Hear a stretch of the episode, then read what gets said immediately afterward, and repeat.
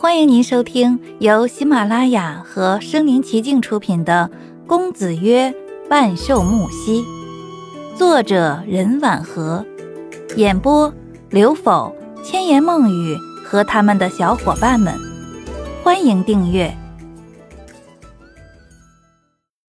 第五十六章，木兮摇摇头说：“一个女警员和一群男人坐在一辆车里，总归是不太好吧？”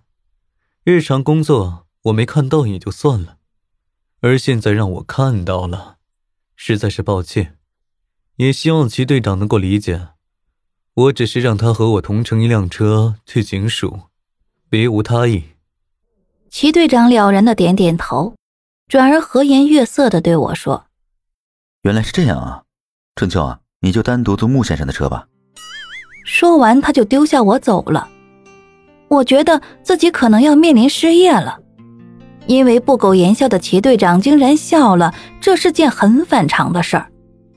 看着警车呼啸而去，木西松开了我的手，我揉着手腕对他说：“穆先生，你这样做让我很为难。”木西斜睨着我说：“真是没想到，你竟然做了警员。”正说着，车停在身旁，木西拉开车门对我说：“盛征。”我还是坐电车回去吧。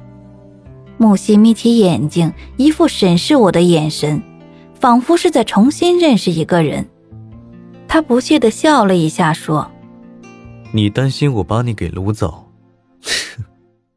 我还没有蠢到这个地步。”见我依旧站着不动，他幸灾乐祸地提醒道。他们现在应该已经到了警署了吧？在等你，还是我呢？我一听，慌忙跳上他的车，心想：刚才在地下赌场发生的事情，够他们在路上议论的了。回去再传给其他人，我以后还怎么在警署干工作？车平稳地行驶在路上，车里异乎寻常的安静。我悄悄看一眼木西，安静的坐着，睫毛低垂，嘴角带着一丝似有似无的笑，好像在想事情。他忽然问我：“你在看什么？”我立马收回视线，心扑扑跳着，心想：他不是垂着目光吗？怎么知道我在看他？你对我，更多的是好奇吧？我手指交缠着书包背带，对他支吾着说：“没有。”他冷笑了一下，像似自嘲的口吻说：“哼，那就是讨厌喽。”自始至终，木西都没有抬眼，不大的语气透着失落和自嘲，还有难以掩饰的无奈。我从未见过他如此消沉过。就像一条沉在水底的鱼，对头顶的阳光是充满无望的。有那么一瞬间，我心软了一下。这对于防备心很强的我是不可思议的事情，就像心脏被一个小棍给戳了一下，就流出一兜轻盈盈的水，肆意而去，令人十分狼狈。我抱着书包坐在木西旁边，低着头说：“我认识的木先生。”有时很好，有时很坏，有时爱开玩笑，有时又让人很害怕，就像一个万花筒，有很多面镜子，但我不知道我所看到的是哪一面，是不是真实的穆先生？那就是好奇了。嗯，好奇会驱使一个人去探寻，而我，并没有。木西抬眼看着我，皱着眉头问：“你不想再见到我了？”我老实的垂下眼睛，算作默认。我和木西之间的交集已经给我造成严重的困扰。就比如说今天在地下赌场的事情，我还不知道回去将怎么面对一众黑炯炯的目光，尤其是一想到本就很讨厌我的齐队长，就难受的心里喘不过气来。木西深吸一口气，望向窗外，没有再说话。我知道他又生气了。每次这样，我都会恍惚地认为他有可能有点喜欢我，但转念一想，这怎么可能呢？我就是一个寒酸学生，论长相，我还没有他一个男人好看。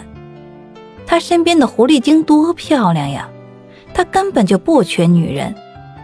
每次和我说话都冷着脸，我嘴笨，也说不出让他开心的话，甚至连饼干都没有给我吃过。他对安竹都比对我好。他若是喜欢我，一定是我脑袋出现幻觉了。